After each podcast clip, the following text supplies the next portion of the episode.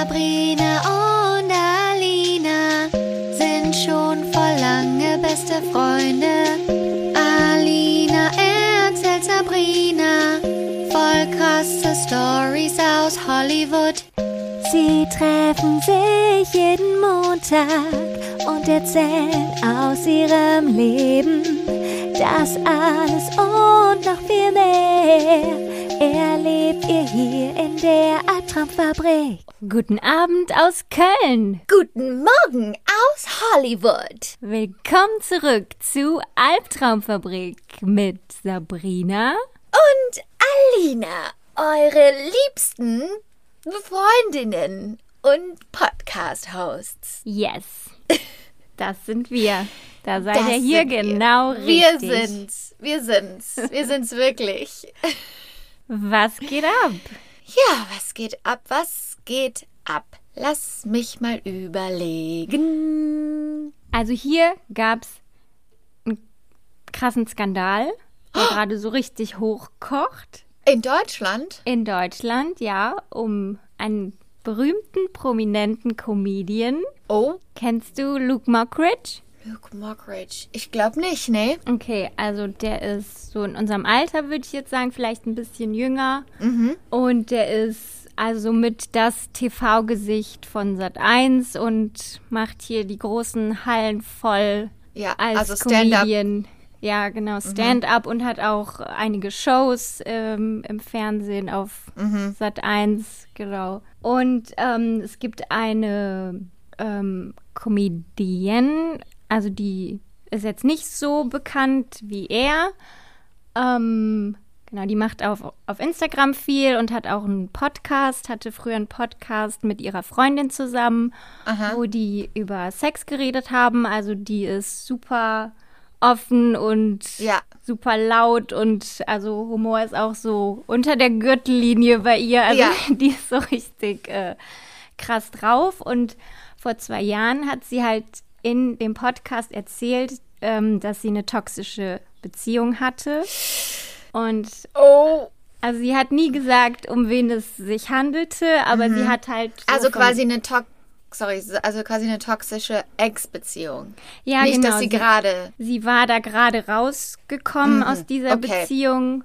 Genau, das war vor zwei Jahren und dann hat sie halt in dem Podcast einfach so über ihre, also hat sie ihre Story quasi erzählt, wie das war, wie das sich für sie angefühlt hat, wie sehr sie darunter gelitten hat und was das mit ihr gemacht hat. Und ein halbes Jahr später hat sie auch den Podcast aufgegeben Oh, weil das ihr, also das hat ihre komplette Sexualität hat sie durch diese Beziehung verloren und sie konnte weder über Sex noch reden, noch konnte sie sich irgendwas anhören, was mit Sex zu tun hatte. Also das war Und- richtig traumatisierend. aber sie hat quasi nur, ges also nur in Anführungsstrichen gesagt, dass es eine toxische Beziehung war, aber hat nicht gesagt, dass ihr jetzt was passiert ist? Oder Also- hat sie gesagt, ist sie sexuell belästigt worden? Ja, also sie hat von, also sie hat so eine Situation geschildert, wo, wo es ihr quasi nicht gut ging, äh, mental und dann wollte sie halt nicht so körperliche Nähe zu ihm haben, hat ihm das auch gesagt und dann hat er sie quasi so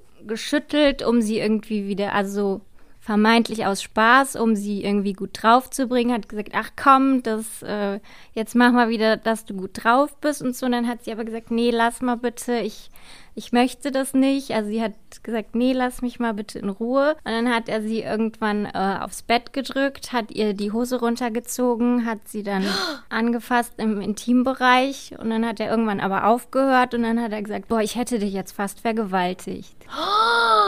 Also so eine Situation hat sie dann geschildert und hat dann halt gesagt, dass ähm, also da auch ganz viel war mit Fremdgehen, dass er sie belogen hat und betrogen und dass er halt auch von seinen Ex-Beziehungen erzählt hat, dass er die Frauen eigentlich immer nur verachtet hat und immer scheiße behandelt hat und so. Oh mein Gott. Genau. Und das Okay. ist, wie gesagt, zwei Jahre her. Und das war so in so einer kleinen Bubble, kam das dann so nach und nach raus, dass es sich um ihn handelt. Weil es gibt ja, wie wir wissen, diese Internetspürhunde. Ja. Und die haben dann halt Sleuths. Die Instagram-Profile geguckt, so Ja. und dann waren die halt zusammen meine- am gleichen Ort im Urlaub und genau, es ist halt so in der Kölner Heutzutage ja, auch nicht mehr so schwer, sowas rauszufinden. Genau, also selbst wenn man es ne? verheimlichen will, äh, dann aber Fotos am gleichen Ort postet, dann findet Ja. das irgendjemand raus, genau. Ja, vor 20 Jahren, wenn man so gesagt hätte, ja, mein Ex, ich will jetzt nicht sagen, wer es war, bla bla bla, dann okay, aber heutzutage ist so mein Heute. Ex, ich will jetzt nicht sagen, dann so 10 Sekunden, drrrr, ah, okay, Genau. das ist der Ex. Und es gibt auch immer jemanden, der dich dann in der, sieht in der Stadt oder so. Ja. Also das geht ja gar nicht so. Ja, und das war vor zwei Jahren und ich habe mich halt immer gefragt, okay, warum kommt das jetzt nicht so an die Öffentlichkeit? Also Ja. warum ist es nicht ein großes Ding? Und letzte Woche, gerade als wir unseren, unsere Folge aufgenommen haben, Mhm. danach gehe ich ins Internet und es sprang mich förmlich an, diese ganzen Oh. Nachrichten. Und jetzt gibt es halt eine Bewegung auf Instagram mit dem Hashtag Konsequenzen für Luke. Ja, Und es ist halt, also richtig radikal. Also die fordern halt, dass er komplett gecancelt wird, dass sich jeder von ihm distanziert, der irgendwie in irgendeiner Form mit ihm zu tun hat. Und Luke hat sich aber nie dazu geäußert bisher. Und Ines, also die Frau, um die es Ja. geht, ist halt auch von der Bildfläche verschwunden. Und Sat1 hat ein Statement dann rausgebracht. Und dann haben sie gesagt, ähm, also sie stehen ja ganz klar auf Lukes Seite und das wird schon seine Gründe haben, warum es da keine rechtlichen Konsequenzen gibt. Und das wäre ähm, eine Hetzjagd und also, weißt du, so richtiges Also- Opfershaming haben die gemacht. Deutschland geht ganz anders mit der Cancel Culture Ganz um anders, als ganz Amerika. anders. Sowas würde in einem Fernsehsender hier nie machen. Die würden Ich immer weiß. auf der Seite des Opfers sein. Ich weiß. Und dann Weil springen man glaubt natürlich die, Frauen. Ja, sollte man ja auch. Aber jetzt springen halt die ganzen, die dann sagen, ja, was ist, wenn das nicht stimmt? Und das kann eine Karriere zerstören. Und Mhm. Oh, mm. weißt du, wie schlimm das ist? Und ich meine, sie hat das ja niemals, also sie wollte ja niemals irgendwie ihn das denn? anzeigen oder so, Ja. sondern Ja, es ist aber natürlich auch schwer zur Polizei zu gehen. Und wenn man, Ja, wenn es, eine, wenn es eine Beweise gibt, dass in der Vergangenheit man als Frau nicht geglaubt wurde oder dass gesagt wurde, ja, wenn du so einen tiefen Ausschnitt hast, was erwartest du denn dann? Oder dieses ja. ganze Opfershaming. Und es ist ja auch rechtlich, wahrscheinlich liegt ja gar keine Straftat vor. Also, ne? Genau, Also, ja, genau, ja, ja. von ja. daher, was willst du da anzeigen? Also, du hast ja eh keine Chance. Außer, Ey, dass du dann noch mal Sat.1? durch die Hölle gehen musst. Ey, kommt mal klar bei Sat 1. Was soll denn der Scheiß?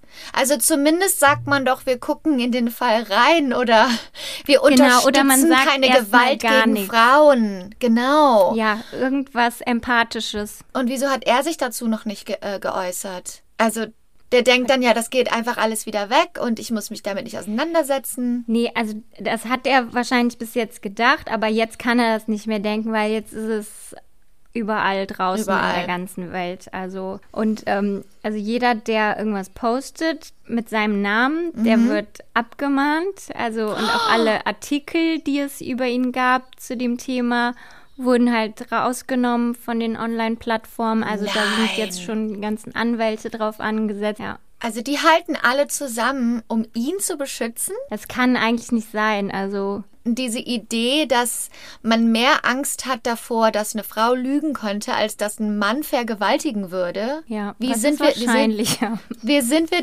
Genau, wie sind wir denn immer noch auf dem Stand mit den Beweisen, die wir haben? Wir sind jetzt in einer Zeit, wo das alles an die Oberfläche Oberfläche babbelt und wir müssen uns gemeinsam entscheiden, wie wir mit solchen Dingen umgehen und die Art und Weise, wie es Sat 1 macht, ist nicht die richtige Art und Weise und ich hoffe, dass sich herausstellt, für die auch für die Leute, die da was zu sagen haben bei diesen großen Sendern, dass das denen klar wird, dass das die, das Gegenteil ist von dem, was sie tun sollten. Das ist aber leider mit allem so. Mit Rassismus ist das hier ganz genauso. Fuck you, Sat 1. Ihr habt es hier zuerst gehört. Fuck you, Sat Die, 1. die haben das jetzt schon zuhauf gehört. Ach so, also, okay. das Hier haben sie es zuerst von mir gehört. Also ist da wenigstens, ist da wenigstens eine gute Gegen, ein guter Ja, auf- Gegenstrom. Auf jeden den gab's, Fall. den gab's ja vorher nie. Also ein Das ist ja richtiger schon mal gut. Aufreger war dieses Statement, ja. Gut, gut. Die sind, die können wir canceln. Ja, ja. Ich bin echt so gespannt, was da noch ans Licht kommt. Und ich meine, irgendwann muss er sich ja mal äußern, oder? Ja. Er kann das ja nicht aussitzen. Nee. Wahrscheinlich. Ah, ja, auf jeden Fall musst du mich da auf dem Laufenden halten. Mhm. Ich werde dich updaten. Ja. Puh. Ähm, puh. Ich hatte diese Woche ein aufregendes Casting. Mhm. Wofür? Auf, aufregendes Casting. Vor Also Ort? nach. Nee, per Zoom. Also alles per Self-Tape. Okay. Und ich, ich möchte nur mal dazu sagen, nach Jahren von Schauspielunterricht, Tausenden von Dollar, die man in Improv, Sketch, Schauspiel, Headshots, also diese, diese, das ganze Geld, das man sich selbst reinsteckt, worüber ich natürlich nicht jammern möchte, weil ich es mir ausgesucht habe. Aber man kommt natürlich nach LA, um zu schauspielen. Und wie gesagt, man, man kommt immer ein Stückchen weit vorwärts dann kommt ein Ka und man konzentriert sich auf Comedy und man möchte natürlich große Castings haben, die Union Castings sind, weil die viel mehr bezahlen. Und dann habe ich ein Casting bekommen, dann stand in der Besch für, ein, äh, für einen Werbespot von meinem Commercial Agenten. ja. Also die zahlen ja immer ziemlich gut. Und dann stand in der Beschreibung auch schon so Comedy-Leute. Wir wollen Comedy-Leute.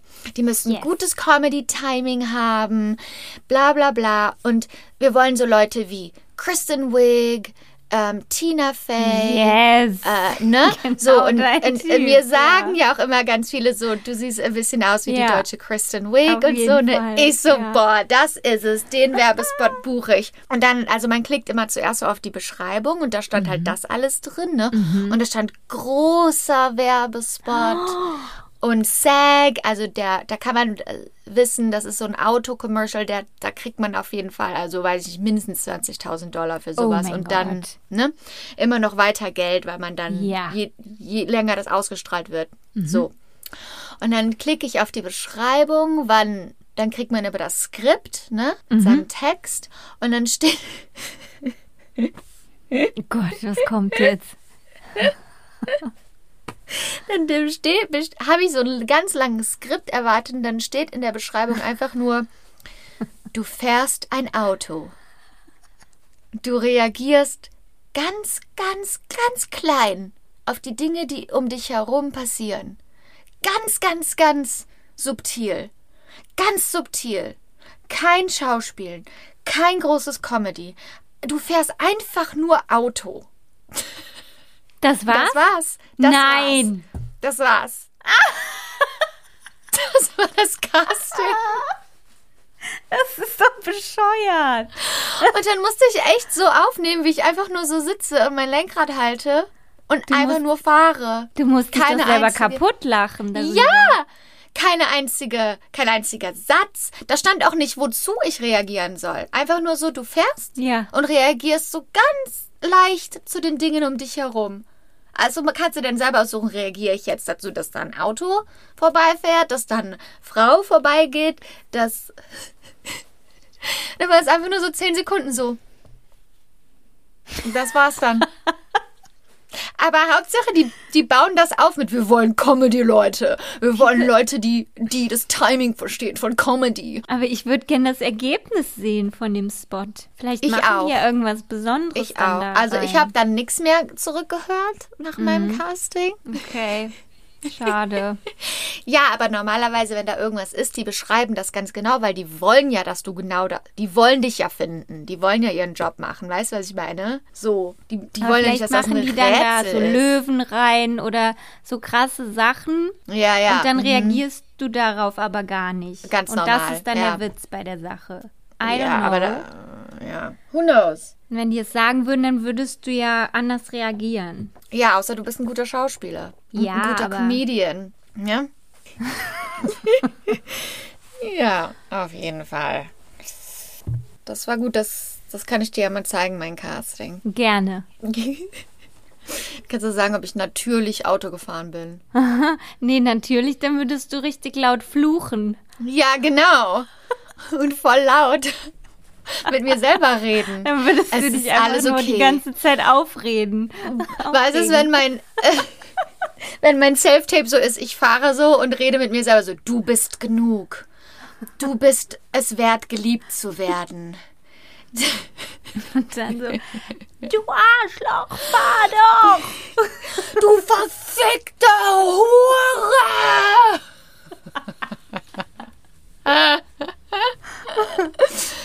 Und ich so, hier bin ich ganz normal beim Autofahren. Ich hab's ein bisschen runtergeschraubt für euch. Ich habe mich zusammengerissen diesmal. Äh, ja. Ja, wo wir gerade von Hollywood reden. Das könnte eigentlich immer der Übergang sein. wo wir gerade von Hollywood reden. Ja, was ist damit? Also, in der heutigen Geschichte gehen wir wieder zurück zu einem familiären Thema, das wir bereits kennen in diesem Podcast. Ja. Junge Frauen mit großen Träumen. Ich hab's auch so vermisst. ja. die nach Hollywood kommen und ihr Traum frühzeitig unterbrochen wird. Unterbrochen ist gut. Unterbrochen. Für immer abgebrochen. Okay. Äh, denn heute erzähle ich dir die Geschichte des Mordes an einer jungen Frau namens Adair Shabani vom Jahre 2018, Wow. die nach LA kam, um Schauspielerin zu werden. Kenn ich nicht. Kennst du nicht? Ähm, Adair Shabani war keine berühmte Schauspielerin, sondern sie war eine junge angehende Schauspielerin. Aber das macht den Fall, glaube ich, auch interessant und weil es gerade erst im Jahre 2018 passiert ist. Also es ist so, sie war so eine Frau wie du und ich. Krass. Ähm, tauchen wir ein. Schieß los. Im Jahre 2018 habe ich ja, wie du weißt, selber in Hollywood gelebt. Ähm, mitten im Stadtteil Hollywood, wirklich. Also ein paar Blocks vom Hollywood Boulevard entfernt, vom Kodak Theater, da wo der ganze äh, Shebang losgeht. Bisschen weiter hoch so in den Hill rein, also wo es ein bisschen ruhiger war, aber sehr nah am ganzen Geschehen. Und ähm, ich persönlich bin immer viel zu Fuß gegangen in Hollywood. Also zum Beispiel war da genau auf der Ecke ein Restaurant, das kennst du ja auch, das heißt Café Solar de Cahuenga. Und ähm, weiter unten auf der Ecke von einer Straße, die heißt Wilcox und auf der Ecke von Hollywood Boulevard und Wilcox ist ein Coffeeshop, der heißt Rise and Grind. Sind wir da auch vielleicht mal hingegangen, als du hier Ja. warst? Da haben wir immer Kaffee geholt Ja, morgens, genau. ne? Genau, also die Ecke musst du dir vorstellen. Okay. Da bin ich dann auch immer zu einem Restaurant gegangen, weil ich mich, oder zu diesem Solar de Cahuenga, weil ich mich dort mit Leuten getroffen habe, um an Skripten zu schreiben oder über Ideen zu reden oder wir haben irgendwelche Shows geplant oder so. Also die, ich bin den gleichen Weg quasi ganz oft gegangen. Und ungefähr im März 2018 herum habe ich an jedem einzelnen äh, Lampenpfosten, wie heißen die? Straßenlampen, habe ich an jeder einzelnen Straßenlaterne. Ein.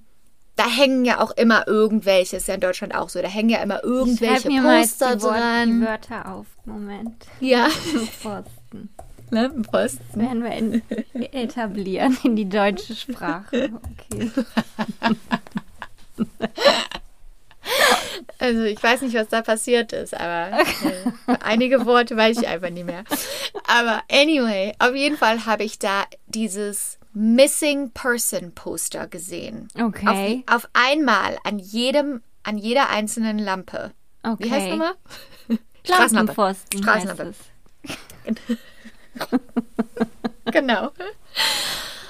Und zwar schicke ich dir dieses Poster mal eben zu. Und zwar stand auf diesem Poster, äh, auf diesem Flyer Missing Person Adia Shabani und da ist ein Foto von Adia Shabani drauf. Und ich schicke dir das mal zu, damit du siehst, was ich da gesehen habe. Ähm, auf diesem Poster stand auch drauf, dass sie das letzte Mal gesehen wurde, also vermisste Person, Adia Shabani. Und das letzte Mal wurde sie gesehen an der Ecke Wilcox und Hollywood Boulevard, also ungefähr drei Blocks von meinem Apartment weg. Und dieses Poster war überall. Okay. Und ich habe auf dieses Foto geguckt und das ist eine blonde, 25-jährige Frau, ähm, die ungefähr in unserem Alter, vielleicht ein bisschen jünger, aber nicht relevant, Bisschen. bisschen jünger. Ein, zwei Aber- Wochen jünger. Aber ähm, weil man fragt sich so, okay, diese, diese junge Frau, die genau hier verschwunden gegangen ist in meiner Nachbarschaft, die ein bisschen so, die so ähnlich aussieht wie ich, was ist da passiert? Wieso wurde die da das letzte Mal gesehen? Was ist. Das hätte auch ich sein können. Ja, genau. We- Weißt du? Ja. Und ähm, seitdem habe ich diese Poster jeden Tag gesehen. Sie waren wirklich überall in Hollywood. Okay. Und die sind auch nicht mehr weggegangen. Und ich habe dann auch mal gegoogelt und habe dann halt im Internet nur gesehen, dass sie als vermisst gemeldet wurde. Und dass sie, wie gesagt, das letzte Mal an dieser Ecke genau bei diesem Coffeeshop Rise and Grind gesehen wurde. Mitten am Okay. Tag übrigens, nicht irgendwie mitten in der Nacht. Gleichzeitig habe ich auch zum Beispiel eine Freundin von mir, die hat gerade eine Webserie gemacht. Das machen ja viele Schauspieler, machen ja eigene Webserien. Die machen dann aber auch ganz offizielle Castingaufrufe und casten Schauspieler. Und sie war gerade im Castingprozess. Irgendwann später, so Ende Februar, Anfang März, hatte sie mir dann erzählt, unabhängig von allem, hatte sie mir dann erzählt, ich habe jetzt alle gecastet, ich habe auch einen Typen gecastet, der heißt Chris, bla bla bla. Dann kam es zum Zeitpunkt, wo diese Webserie gedreht werden sollte im März im Jahre 2018.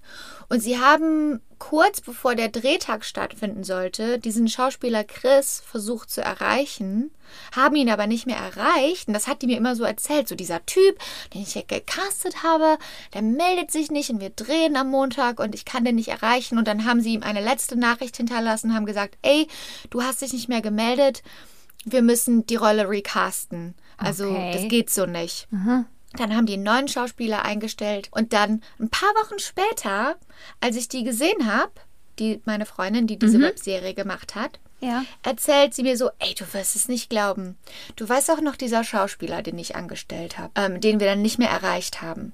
Ich habe einen Anruf bekommen von einer Frau, die hat gesagt, das ist die Verlobte von ihm und dass er nicht sich gemeldet hat, weil er gestorben ist. Ach du Scheiße. Und kurz darauf hat sie einen Anruf bekommen von einem Journalist, der einen Podcast macht über einen Mordfall in Hollywood und What? ob sie ein Interview geben würde. Oh Gott. Und da wusste ich noch nicht, dass das alles was miteinander zu tun haben würde.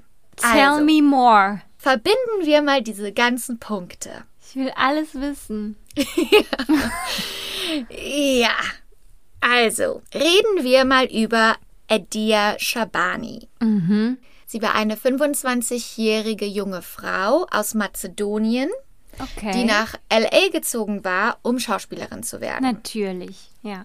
Sie hat in Hollywood gewohnt und zwar in dem Gebäude, in dem unsere Chelsea gewohnt hat. Oh. Waren wir da mal, als die hier war, als die noch in Hollywood Wo der Pool gewohnt unten hat? war. Wo ich immer Genau. im Pool gechillt habe. Ja. Ja, genau Mhm. in dem Gebäude auf Wilcox hat sie gewohnt. Okay. Also müsst ihr euch vorstellen, mitten in Hollywood. Äh, ungefähr einen halben Block nördlich vom Hollywood Boulevard, wo die ganzen Sterne sind. Einen halben Block nördlich vom Walk of Fame. In einem großen, die nennen das immer Luxusgebäude, weil das so Security hat und da ein Pool ist und keine Ahnung was, aber das sind so ganz normale Wohnungen. Ja. Ähm, und unsere Freundin Chelsea hat dort gewohnt. Ähm, sie ist zur Stella Adler Schauspielschule gegangen. Das ist so eine relativ bekannte Schauspielschule hier in LA. und Die ist auch in Hollywood. Ähm, sie hat auch ihre Schauspielkarriere sehr ernst genommen. Sie war ist zu jedem Unterricht gegangen und sie hat auch schon eine kleine Rolle in einem Indie-Film gebucht und sowas. Also, äh, ge bekommen. und ähm, es lief also so ganz normal, wie es halt am Anfang läuft. Und sie hatte dort auch einen Freund, der hieß Chris Spots. Und die waren so ein bisschen on und off, ne? Ja, also war so okay. manchmal ein bisschen turbulent und dann waren die wieder auseinander und dann waren die wieder zusammen. Also okay, ist jetzt vielleicht nicht ideal, aber ist jetzt auch nichts krasses eigentlich, ne? Und ihre Freunde haben sie als offenherzige, lebhaftige junge Frau bezeichnet, ähm, die viel Spaß am Leben hatte und die ihre Karriere super ernst genommen hat. Die hat auch immer viel getextet, also viel SMS geschrieben mit allen und die waren immer in Kontakt und die hat, war auch ständig in Kontakt mit ihrer Mutter Nora in Mazedonien. Okay. Ähm, und so, das war ihr Leben. Dann, am 23. Februar 2018 hatte sie mit einer Freundin getextet, die waren am Schreiben und sie hatte diese Freundin gefragt, hey, wo kann ich in LA rote Kerzen kaufen? Wahrscheinlich für ein Theaterstück oder was auch immer. Die haben immer ständig in dieser Stella Adler Schule auch Theaterstücke aufgeführt. Und das war die letzte SMS, die sie jemals jemandem geschickt hat. Danach hat nie wieder was, hat nie wieder jemand was von ihr gehört. Also sie hat dann quasi aufgehört zu schreiben mit den Leuten und Ja. das fanden ein paar Freunde schon suspekt. Aber eine ihrer Freundinnen wusste, dass sie einen kleinen Trip geplant hat mit ihrem Freund, weil der Onkel von ihrem Freund Chris Spots war gestorben, in, der in Northern California wohnt. Also LA gehört zu Southern California. Northern California ist auch so San Francisco, Sacramento, diese ganzen Städte. Und da fährt man, also das dauert stundenlang da hochzufahren. Also sieben, acht, neun Stunden, vielleicht auch länger. Und sie hatten geplant, nach Northern California zu fahren zur Beerdigung dieses Onkels Ah, okay. laut einer Freundin. Deshalb hat sie sich gedacht, okay, die schreibt jetzt nicht zurück, weil die sind auf dem Weg und die sind auf ihrem Trip und was auch immer. Äh, am nächsten, in der nächsten Woche, ein paar Tage später, ist sie aber nicht zum Schauspielunterricht gekommen, wo sie eigentlich schon längst hätte wieder in LA sein sollen. Und das Ja. war sehr suspekt für ihre Freunde, weil nicht nur war sie immer pünktlich und immer da, heute war auch ein ganz besonderer Tag im Schauspielunterricht, weil die Rollen verteilt wurde. Und Adea hatte ihr Auge auf eine ganz große Rolle und es war ihr ganz, ganz wichtig, dass sie diese Rolle bekommt. Und die haben seit Wochen über nichts anderes gesprochen. Und dass sie jetzt auf einmal nicht da war und niemandem zurückschreibt und nicht ans Handy geht, das war dann alles zu viel Ja, sehr ungewöhnlich, ja. sehr ungewöhnlich und die Freunde haben direkt gedacht, hier stimmt was nicht, haben auch der Mutter in Mazedonien Bescheid gesagt, die hatte auch nichts mehr von Adea gehört. Und dann sind diese Freunde zur Polizei gegangen Gut. und haben einen Missing Person ähm, Report ausgefüllt. Die Polizei, man muss dazu sagen, also das habe ich bei diesem Research gelernt. Die Polizei hat nur eine sehr eingeschränkte, hat nur ei- sehr eingeschränkte Ressourcen für Missing Person Fälle. Ja, wenn das keine Kinder sind, glaube ich, ne, dann, weil Mhm. Wenn's jeder Erwachsene kann selber entscheiden, wo er sich aufhält und ja, Ja. genau. Und weil die nicht wissen, wenn es ein Missing Person Report ist, wissen die nicht, dass das ein ähm, Mordfall ist, sondern ein Missing Person Fall. Und die haben nicht die gleichen Ressourcen, Ja. einem, einem Fall nachzugehen, von dem sie nicht wissen, dass es ein Mord ist. Und selbst wenn man auf die Seite von der LAPD geht, da steht quasi, ähm, die meisten dieser Leute kommen zurück. Wenn ihr Geliebter oder Verwandter oder was auch immer nicht zurückkommt, kann man Ja. hier was ausfüllen, aber wir können nicht unsere komplette Force dahinter stellen. Und wir würden Ihnen raten, selber einen Privatdetektiv einzustellen. Das steht da. Okay. Also die sagen quasi, ihr könnt das hier offiziell aufgeben, aber wir können nicht wirklich viel tun. Ihr seid auf euch selber gestellt, mehr oder weniger. Okay? Das ist auch heute noch so. Also ich meine, das war ja gerade mal drei Jahre her, noch nicht mal. So, dann hat die Polizei aber natürlich gesagt, okay, die, wo wurde sie das letzte Mal gesehen? Was ist da passiert? Was ist nach dieser SMS passiert? Dann haben sie rausgefunden. Das letzte Mal, dass sie gesehen wurde, war am 23. Februar, kurz bevor sie diese SMS geschrieben hat. Ähm, oder nachdem haben sie Videomaterial von dem Gebäude bekommen, wo sie gewohnt hat. Ja. Und darauf wurde sie gesehen, zusammen mit ihrem Freund, wie sie das Gebäude verlassen hat, mit zwei Koffern. Okay. Aber wir wissen ja auch bereits Ja. schon von der Freundin, dass sie auf diesen Trip gehen wollte. Dann hat die Polizei den Freund ausgefragt. Und der hat gesagt, dass sie auf dem Weg waren zu der Beerdigung von seinem Onkel. Und die haben sich total gestritten auf dem Weg. Also so ungefähr Mitte vom Weg. Come on. Und dann hat er angehalten und hat sie rausgelassen, weil sie das ja, wollte. das stinkt ja jetzt schon zum Himmel. Ja, das Also stinkt da ja sofort. weiß ich ja jetzt schon ganz genau, dass der die um die Ecke gebracht hat. Ja. Und, und das war seine Geschichte. Ja. ähm, hat gesagt, ja, ja, ich habe die rausgelassen und dann hat nie wieder jemand was von ihr gehört oder gesehen. Aber ich habe da auf jeden Fall nichts mit zu tun. Ja, genau. Die Polizei hat dann auch rausgefunden, aha, die hat dann auch rausgefunden, dass er am gleichen Abend noch zu seinem Vater nach Colorado gefahren ist, in einen ganz anderen Staat. What? und dort für zwei Stunden war und dann wieder zurückgefahren ist. Mhm.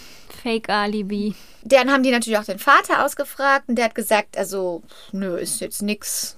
Der wurde halt einfach nur von seinem, wurde von seinem Sohn besucht. Mhm. Aber klar, das, das sieht alles suspekt aus für uns, ne? Aber es ist natürlich kein Grund, da ist kein Beweis, es gibt nichts. Wir, wir wissen ja nicht mal, wo sie ist, ob sie noch lebt zu diesem Punkt. Wir wissen einfach nur, wir haben von ihr nichts mehr gehört und das war's. Da kann keiner festgenommen werden, da kann nichts gemacht werden und die Polizei hat, wie gesagt, gesagt, ja, wir glauben, die kommt irgendwann wieder zurück. Fataler Fehler. Ich sag dir das nach meiner Erfahrung als Hobby-Kriminologin. Ja, Also fataler Fehler. Eigentlich Ja. hätte sie sofort nur das Auto auf links drehen müssen, nach Blutspuren, nach allen möglichen Spuren, DNA, so. Aber Ja. bitte, weiter. die gleiche Meinung hat auch Edeas Mutter. Okay. Die sagt, da stinkt mir was, da stimmt was nicht, ich komme nach LA. Die kommt Ja, also Yes, von Mazedonien nach LA geflogen und stellt einen Privatdetektiv ein. sehr gut. Ja. Und die Freunde von Adea und die Mutter, also die sind da wirklich dahinter, ne? Also die sind auch diejenigen, die diese Poster dann überall aufhängen Ah, okay. und wirklich immer wieder neu aufhängen. Also deshalb habe ich die jeden Tag gesehen, weil die waren wirklich nie weg. Und die sind diejenigen, die treibende Kraft dahinter. Die stellen dann einen Privatdetektiv ein, der heißt Jaden Brandt.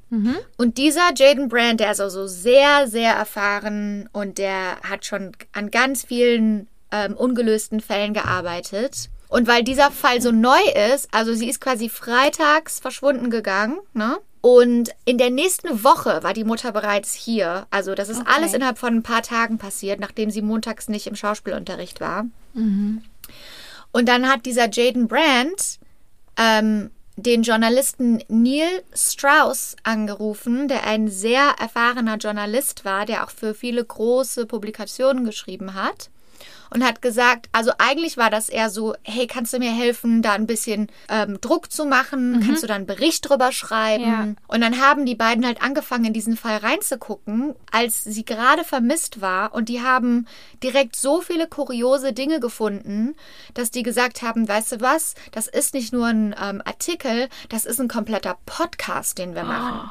Wir begleiten das live, mehr oder weniger. Wir nehmen alles auf, wir nehmen jeden Anruf auf. In Kalifornien darf man das ja, wenn man, also, ne? Und wir machen daraus einen Podcast. Dieser Podcast heißt üb- übrigens To Live and Die in LA. Und das war ein mega populärer Podcast, den ich auf jeden Fall empfehle anzuhören. Also da kriegt man, also ihr kriegt jetzt hier quasi die zusammengefasste Version und dieser Podcast, da gibt es jedes einzelne Detail über den Fall, weil die ja diese Dinge auch quasi in real time bekommen haben, diese Ja. Informationen. Wie spannend, Und- ey. Boah. Genau. Und die beiden haben sich jetzt in den Fall so reingekniet, wie die LAPD es nicht konnte. Mhm, ja. Dieser Jaden Bra Brandt, der Privatdetektiv, der hat natürlich auch seine eigenen Informanten bei der LAPD.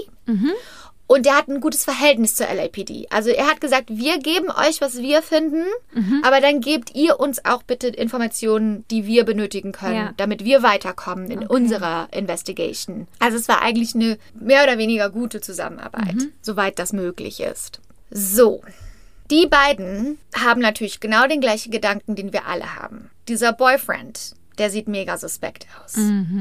Und die graben sich dann richtig da rein. Was ist passiert? Was, wie war die Beziehung? Und die finden so viele Sachen raus. Also die Beziehung, die war wirklich extrem turbulent.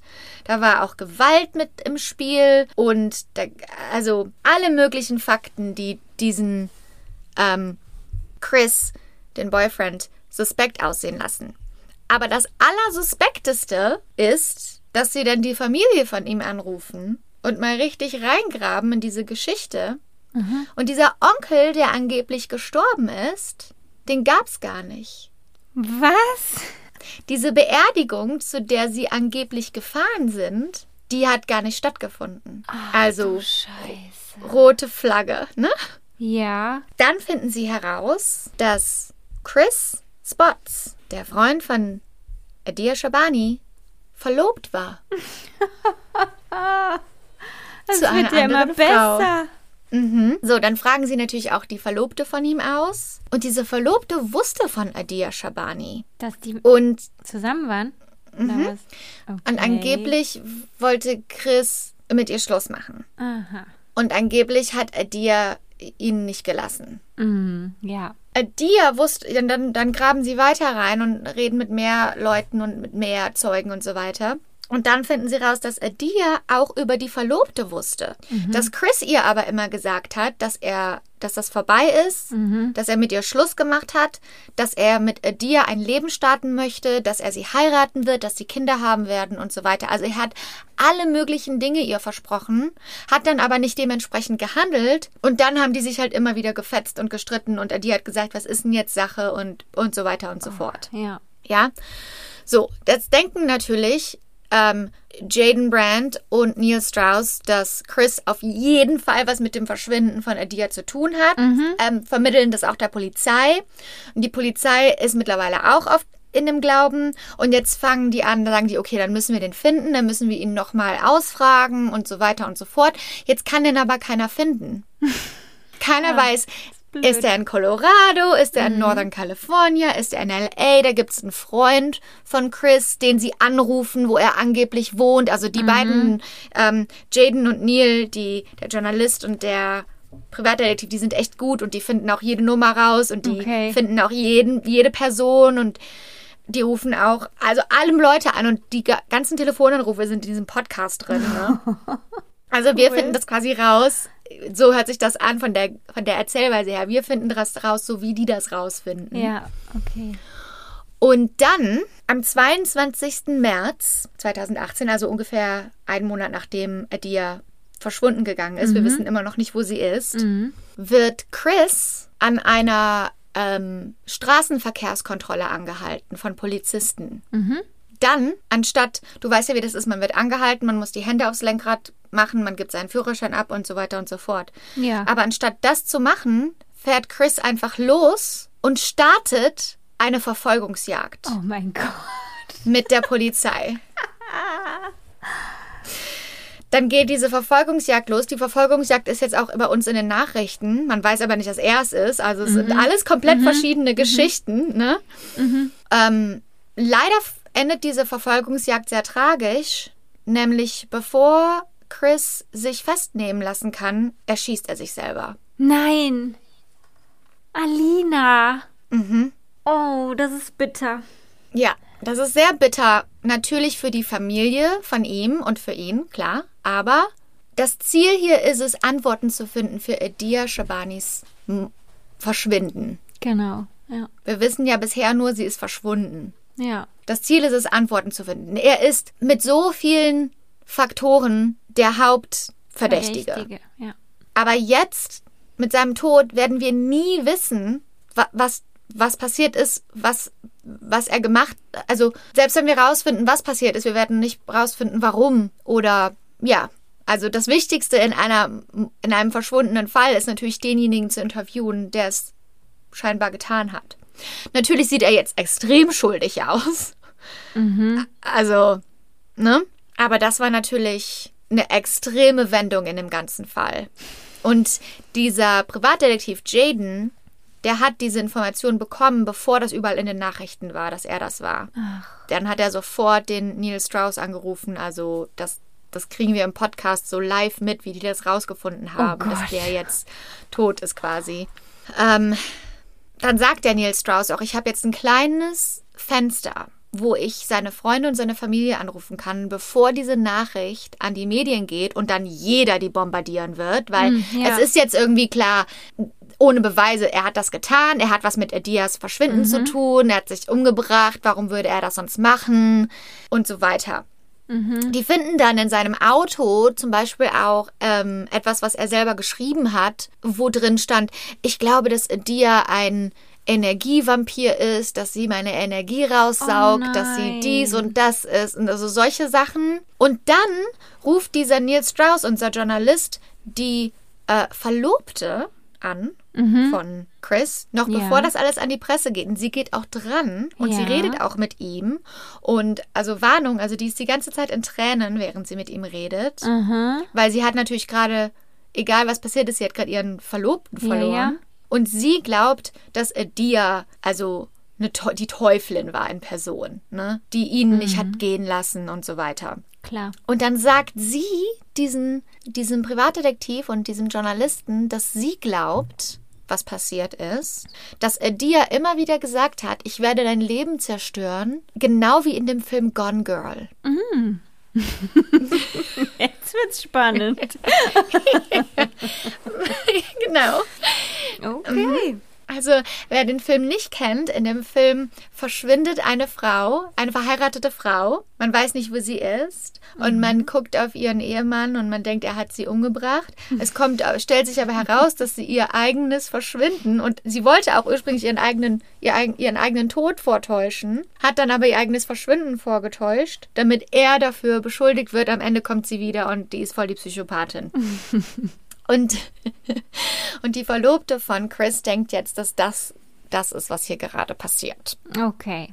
Allerdings wird fünf Tage später der Körper von Adia Shabani gefunden. Die Leiche, in ein, meinst du? Die Leiche, genau. In, äh, neben einem See in einem Park, ungefähr eine Stunde nördlich von Los Angeles. Und es wurde herausgestellt, dass sie gestorben ist durch ähm, Schläge auf den Kopf.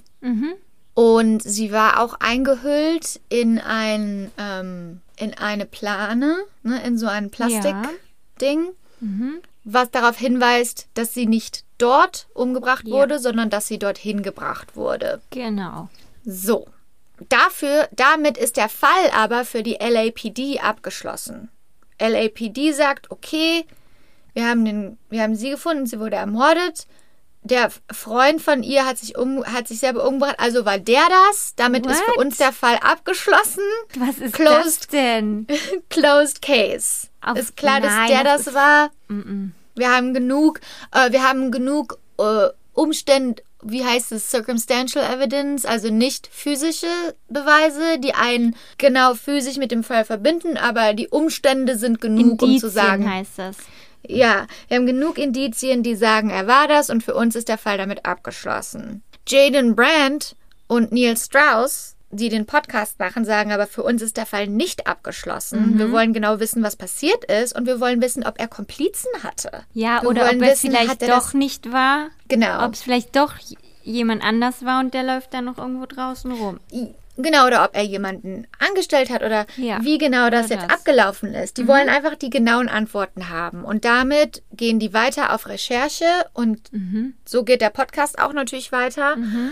Und ähm, sie finden dann raus, dass Adia Shabanis Handy wurde ausgestellt zwei Minuten, nachdem der Freund bei ihr in der Wohnung angekommen ist. Weil wenn das Handy aus ist, kann man einen nicht mehr verfolgen. Kann man nachher die Schritte nicht mehr verfolgen und kann man nicht sehen, wo das Handy ist. Ja. Das heißt, entweder er hat gesagt, mach dein Handy aus, wir haben jetzt Urlaub, oder er hat das Handy heimlich ausgemacht oder er hat die Batterie rausgenommen, was auch immer. Auf jeden Fall wissen die, dass die Tatsache, dass ihr Handy aus war, was damit zu tun hat, dass er bei ihr angekommen ist. Er hat sein Handy aber nicht ausgemacht. Und jetzt finden diese Journalisten heraus, dass er auch Google Maps auf seinem Handy hatte. Und ich weiß ja nicht, ob du das wusstest, aber Google verfolgt deinen jeden Schritt, den du tust. Nicht nur ungefähr, nicht nur ungefähr, sondern bis auf die Minute genau.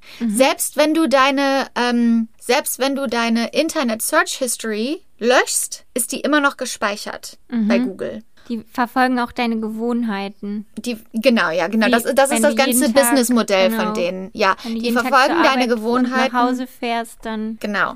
Die verfolgen deine Gewohnheiten und die verkaufen das an andere ähm, Ja. große Firmen weiter und das ist das ganze Businessmodell von denen. Genau. Aber also egal ob egal ob du das also du kannst auf myactivity.google.com gehen und kannst das ausstellen. Ja, das weiß ich, genau. Habe ich auch schon mal von gehört. Hat er aber nicht gemacht. Mhm. Und so wissen sie, ganz, so können sie jetzt endlich sehen, wo war er genau an dem Tag, an dem Adia verschwunden ist. Mhm. Und er war auf dem Weg nach oben und dann war er 40 Minuten in diesem Park.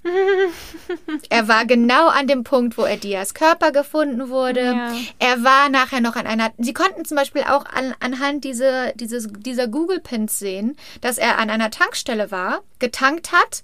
Dann war er hinter der Tankstelle und hat dort was in den, in den Mülleimer geschmissen.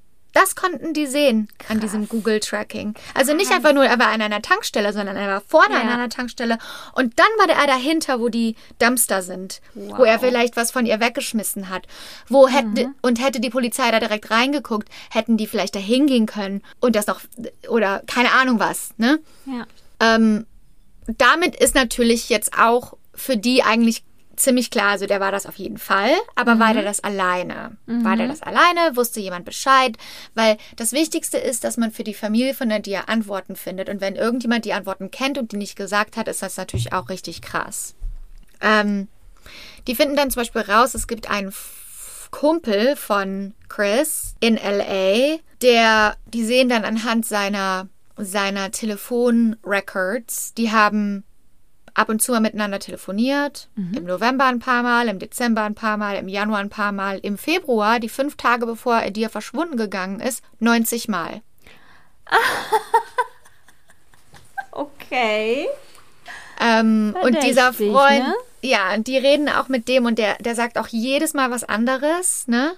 Und sein Truck wurde auch auf der Route gefunden und es gibt aber halt nichts, was ihm zu diesem Fall verbindet. Und nachdem Chris gestorben ist, ist das natürlich auch alles viel schwerer, jetzt irgendwelche Leute dazu zu verbinden. Aber sie glauben auf jeden Fall, dass dieser Freund was damit zu tun hat. Also zumindest davon wusste. Weil Genau. Männer telefonieren nicht so oft. 90 Mal. Auf gar keinen Fall.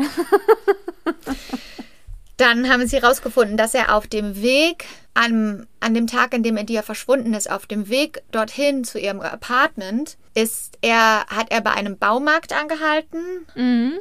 und dann an einem anderen ähm, Apartmentgebäude hier in North Hollywood. Und dann sind sie zu diesem Apartmentgebäude gegangen und haben halt versucht rauszufinden, bei wem er war, wer damit was zu tun haben könnte, was er dort wollte.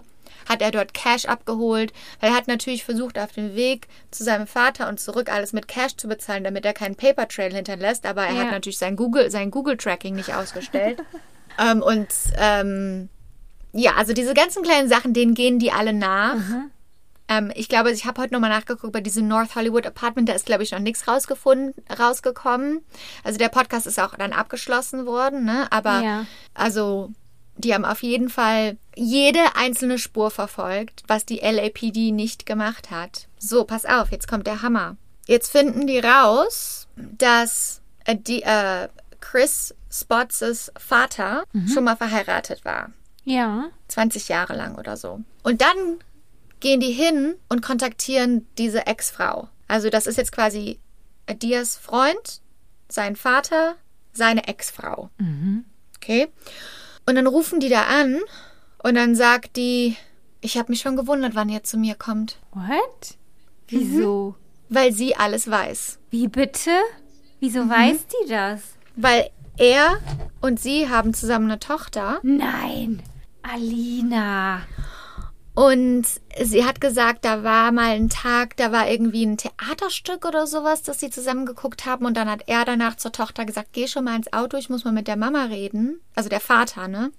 Von Chris. Und dann hat er ihr alles erzählt. So, was er ihr erzählt hat, ist, dass an dem Tag, an dem Edir verschwunden ist, abends, ist sein Sohn bei ihm angekommen und hat ihm alles erzählt. Toll. Was das jetzt erstmal bedeutet, ist, dass er die ganze Zeit wusste, wo Adia ist und was passiert ist und dass er so getan hat, als würde er helfen wollen, aber die, den Investigator, den Privatdetektiv, den Journalisten, die Polizei alle angelogen hat. Und er hat wohl auch diesen Neil Strauss, den Host von dem Podcast, angerufen und hat gesagt, warum machst du das? Warum ist mein Name da draußen? Warum tust du mir das an? Und dann hat er gesagt, warum hast du das der Familie von Adia Shabani angetan? Ja. Dass du genau wusstest, wo sie war und dass sie tot war und nichts gesagt hast. Ey, wie kann man sowas Wochenlang haben die nach sagen? Antwort, weil das dein Sohn ist, weißt du? So, aber hier ist jetzt was laut der Ex-Frau von ihm, hier ist was passiert ist an dem Tag. Okay. Die sind also gefahren und die haben auf dem Weg ähm, wohl öfter mal angehalten und haben sich, also man muss sich vorstellen, der Weg von LA nach hoch, zum Beispiel Richtung Sacramento, der ist wunderschön, den sind wir ja zusammen auch schon mal abgefahren. Wunderschön, ja. Da kann an man überall- Entlang. Genau, da kann man an der Küste anhalten und wir haben das ja auch damals so gemacht, dass wir angehalten haben und uns hingesetzt haben und den Sonnenuntergang geguckt Ja, haben. genau. Und angeblich war das auch was, was ähm, Adia und Chris immer zusammen gemacht haben. Also die haben irgendwo angehalten und haben sich hinten auf seinen Truck gesetzt und haben ähm, den Sonnenuntergang oder haben sich die Natur angeguckt oder was auch immer. Und angeblich war das auch genau so. Aber dann an diesem Tag hat er eine Schaufel geholt aus seinem Auto und hat sie von hinten geschlagen und hat sie dann so lange geschlagen, bis sie tot war.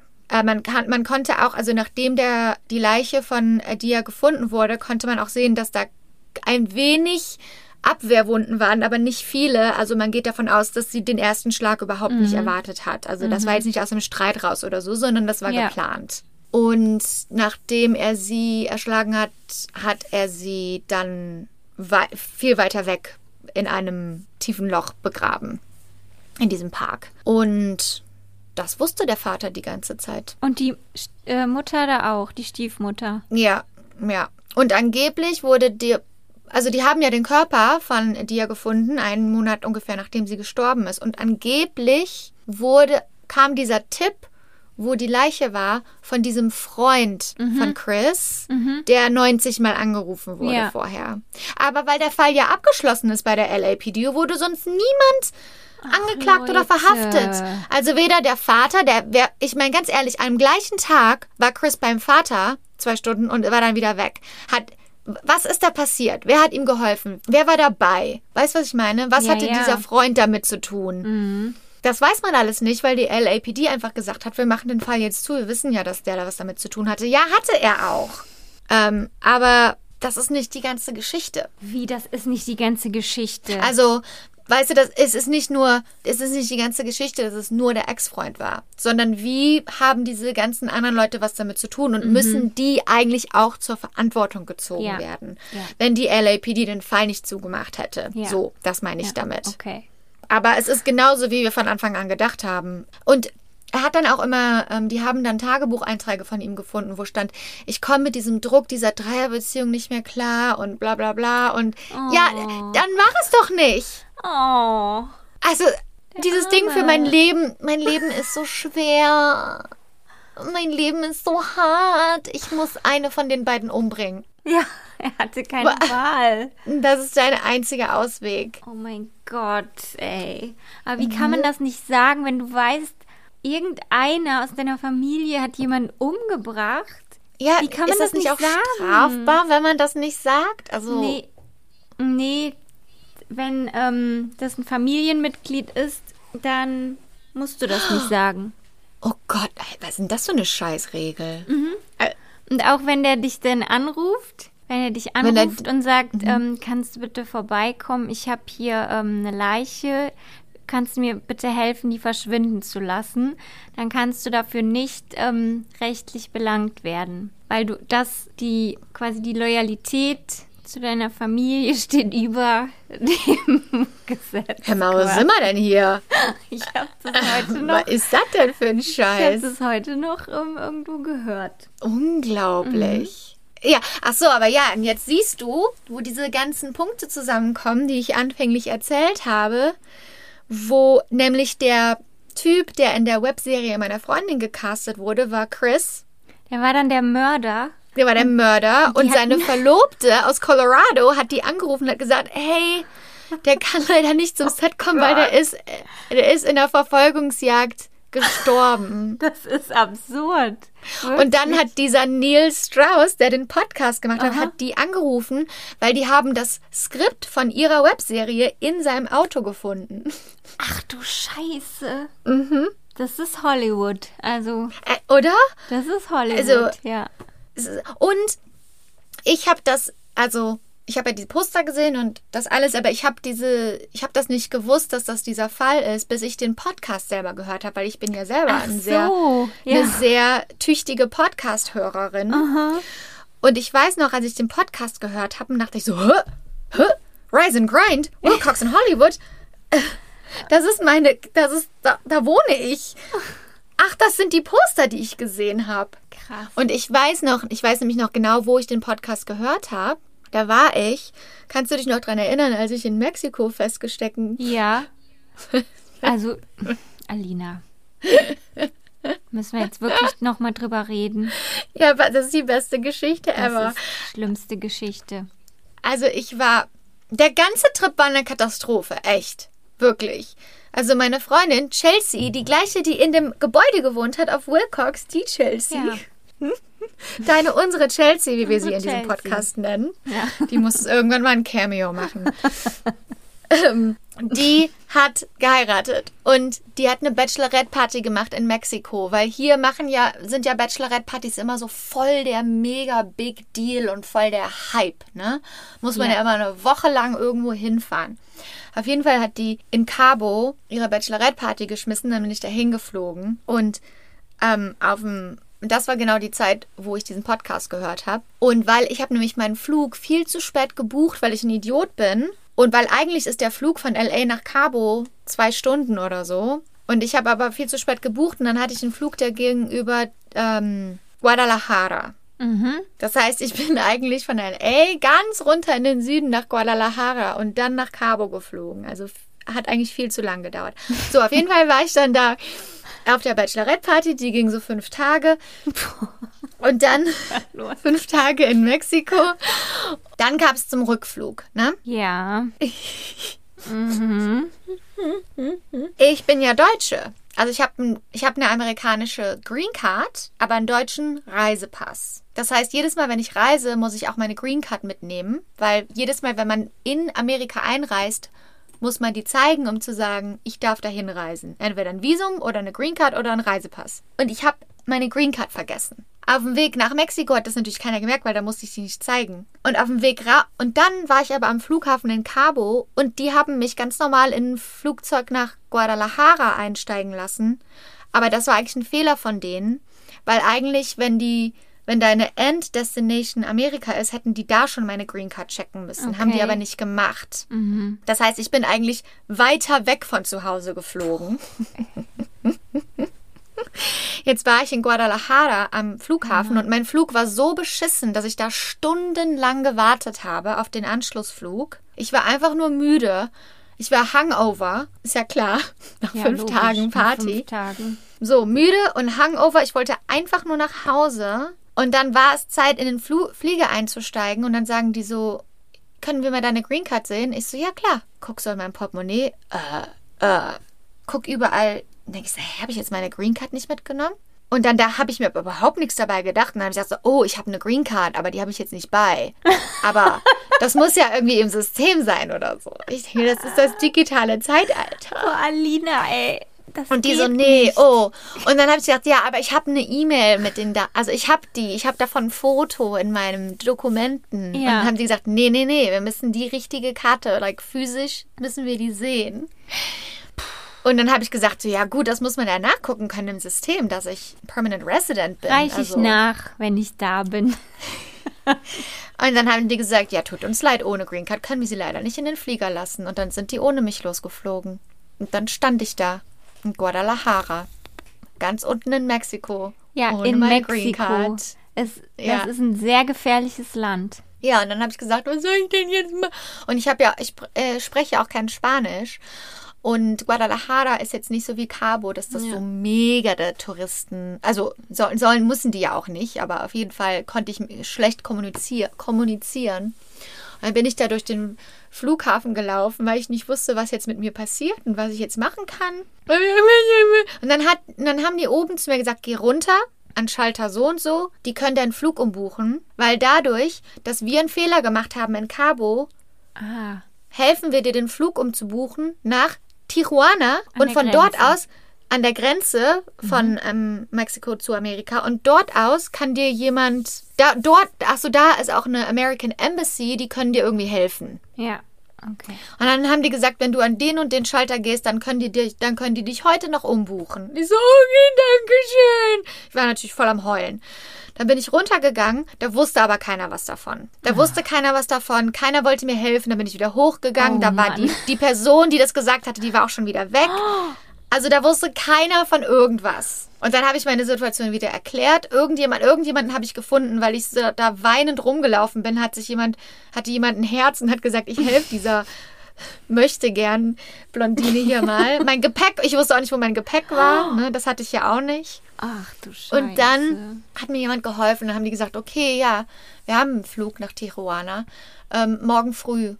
Nee, morgen Abend. Morgen Abend. Hm, Klasse. Und dann haben die gesagt, ja, hier 700 Dollar oder was auch immer. Ich so, die haben gesagt, dass die mir das umbuchen, weil die einen Fehler gemacht haben. Und dann irgendwie haben die dann, haben die das dann auch gemacht, ohne dass ich das bezahlen musste. Super. Aber es war jetzt mit, mittlerweile mitten in der Nacht. Also es war, glaube ich, 11 oder 12 Uhr nachts. Und mein Flug ging erst in 13 Stunden. Und dann hat, wusste ich auch nicht, soll ich jetzt im Flughafen pennen? Ich musste erstmal irgendwie mein Gepäck bekommen. Das hat auch nochmal voll lange gedauert. Und dann hat mein Freund zu der Zeitpunkt hat mir ein Hotel gemietet in der Stadt. In der Und Stadt? Ich bin in der Stadt. Ähm, weil dort gab es keine Hotels direkt am Flughafen. Und mir hat jeder gesagt, schlaf auf jeden Fall nicht im Flughafen, das ist zu gefährlich. Also So.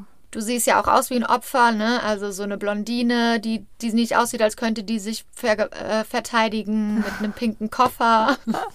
Du wirst auf jeden Fall ausgeraubt. Geh auf jeden Fall ins sichere Hotel. Haben, ich, haben die mir da ein Hotel gebucht?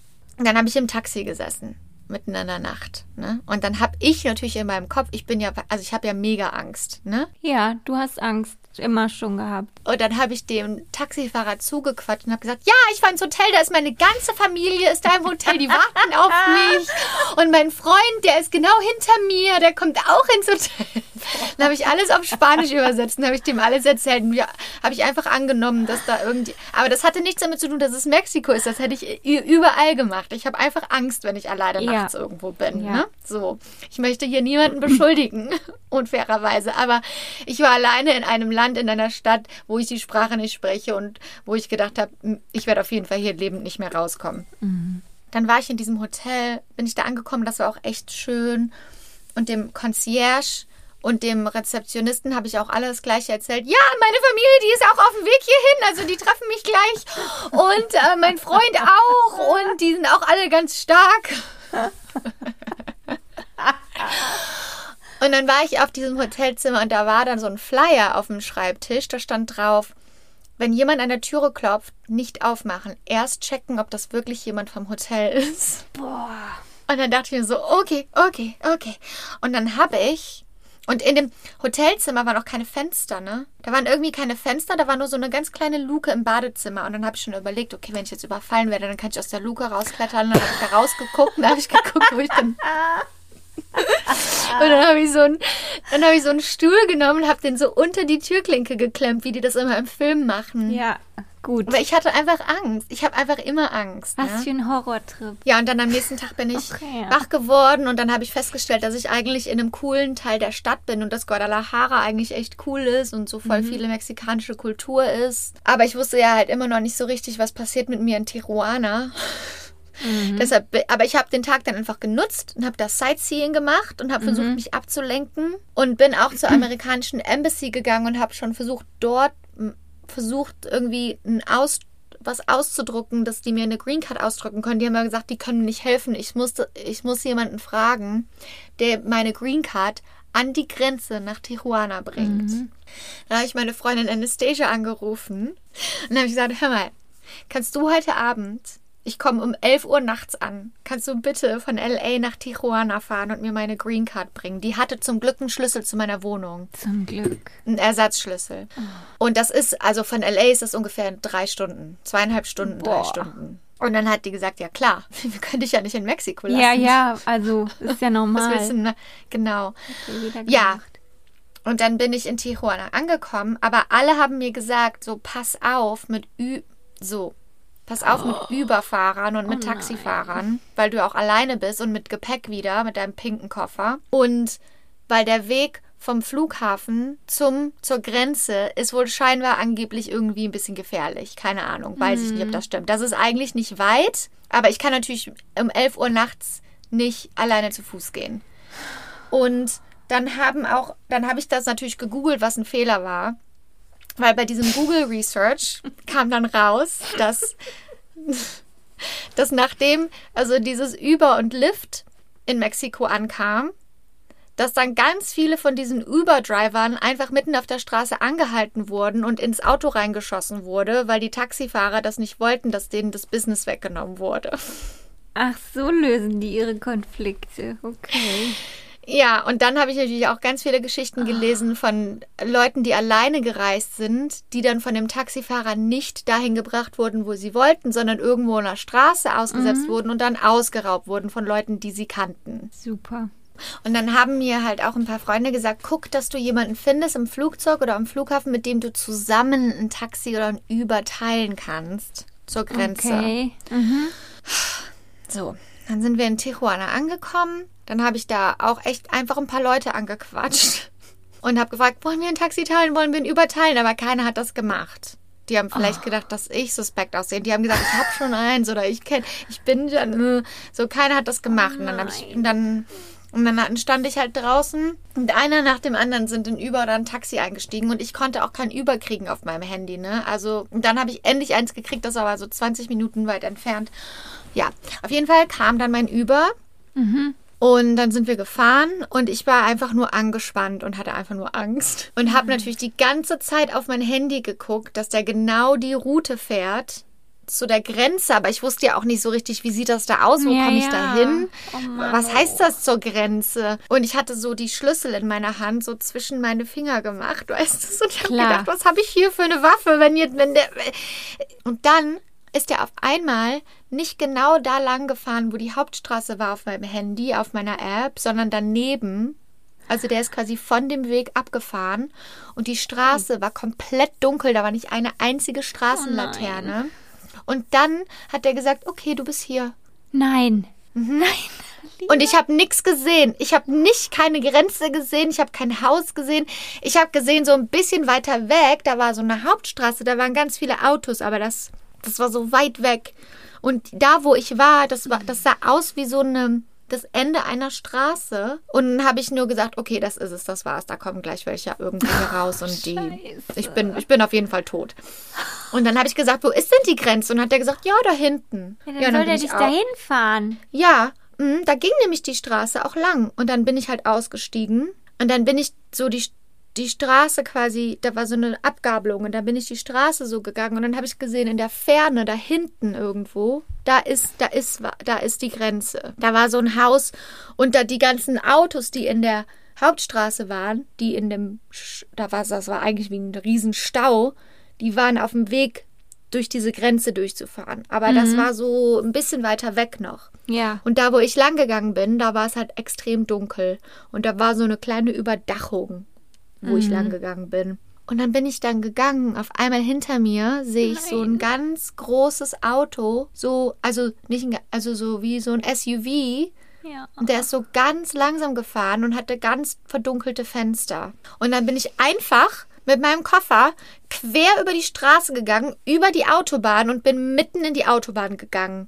Da, also da, wo dieser Stau war. Okay. Ne? Ja. Weil ich hatte Angst vor diesem Auto. Ja. Weil das ist so hinter mir hergekrochen, ne? Mhm. Und das ist so quasi, wenn das an mir vorbeigefahren wäre und da wäre jemand rausgesprungen, hätte mich keiner gesehen oder gehört. Und ich Ja. hatte, ich habe zu viele Filme gesehen, ich hatte zu viel Angst. Ich bin einfach quer über die Straße gerannt und bin einfach dahin gegangen, wo viele Autos waren. Ja. Und du musst, und, und dann bin ich da lang gelaufen, bis ich an der Grenze war. Und dann habe ich versucht, und dann hatte ich keinen Empfang, weil Anastasia war ja auch auf dem Weg nach Mexiko, ne? Mit meiner Green Card. Und ich we- weiß nicht, wie wir uns da finden sollten. Der Plan war eigentlich, dass die Geschichte geht immer weiter. Der Plan war eigentlich, dass sie parkt und zu Fuß durch, durchkommt durch die Grenze, mir meine Green Card geht und wir wieder zu Fuß durchgehen. Die ist aber aus Versehen über die Grenze gefahren an einer falschen Stelle und die war jetzt auch in Mexiko aus Versehen. Upsi. Also Hör mal.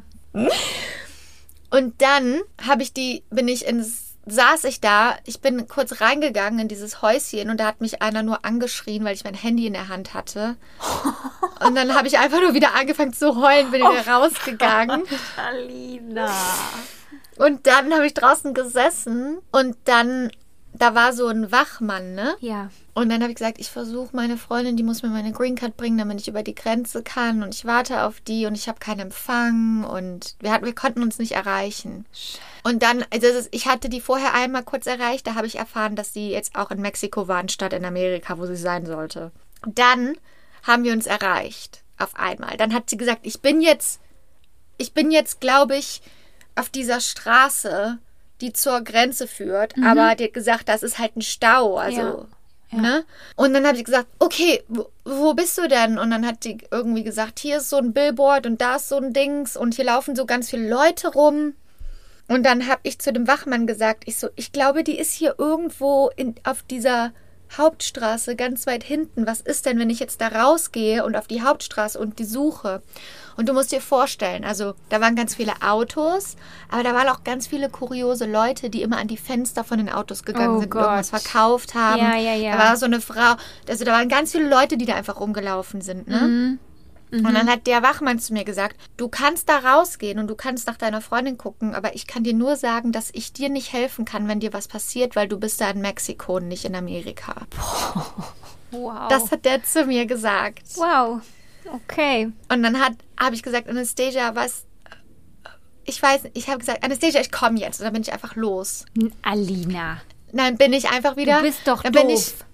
Ja, dann bin ich wieder auf diese Hauptstraße gegangen und dann bin ich quasi entgegen dem Strom der Autos gegangen mit meinem Koffer, habe versucht, diesen Leuten auszuweichen, hatte Anastasia am Handy und dann hat die gesagt, ja, ich sehe da eine Frau mit einer roten Jacke, ich, ähm, die sieht aus, als wäre die verrückt. Ich so, ja, die sehe ich auch, die sehe ich auch. Und dann habe ich Anastasia gesehen, bin da hingerannt, habe mich in, in den Rücksitz geschmissen Und geheult. und die haben uns einfach nur noch umarmt. Oh mein Gott. Das ist die Ja. schlimmste Geschichte, die ich je gehört habe. Aber auch die coolste, weil ich noch überlebt habe. Ja, super, Alina. Bist du jetzt auch noch stolz drauf, oder was?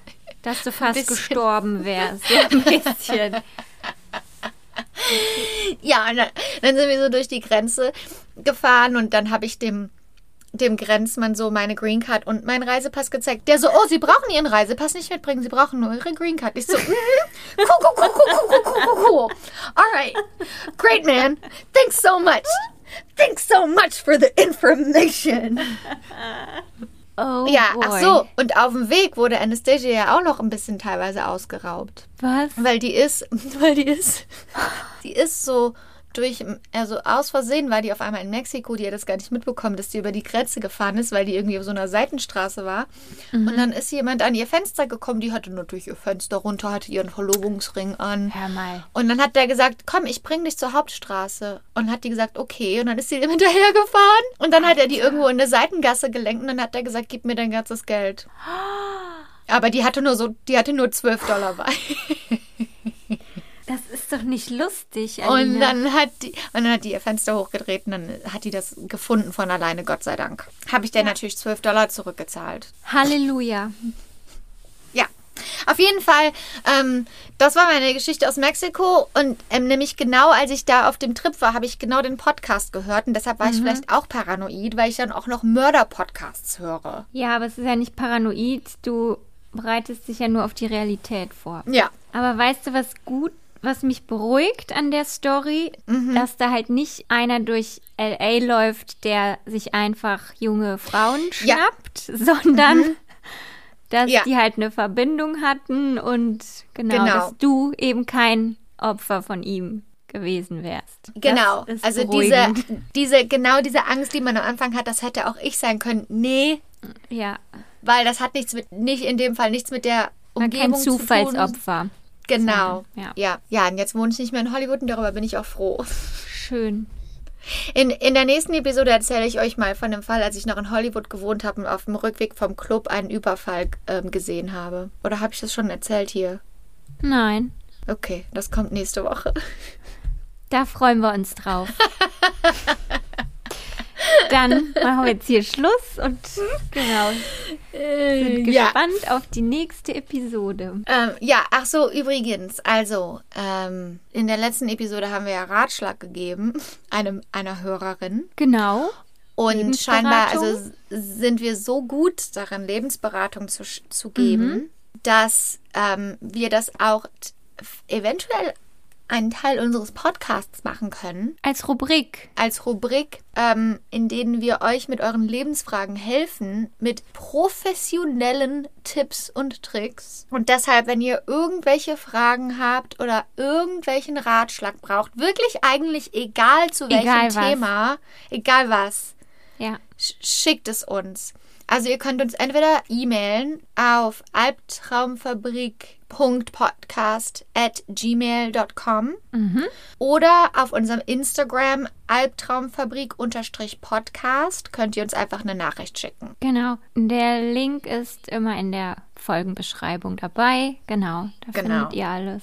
Und wie immer, wenn euch unser Podcast gefällt, sagt euren Freunden Bescheid. Sag ich jetzt zuerst? Ähm, ja. Gute Nacht nach Köln. Guten Morgen nach Hollywood.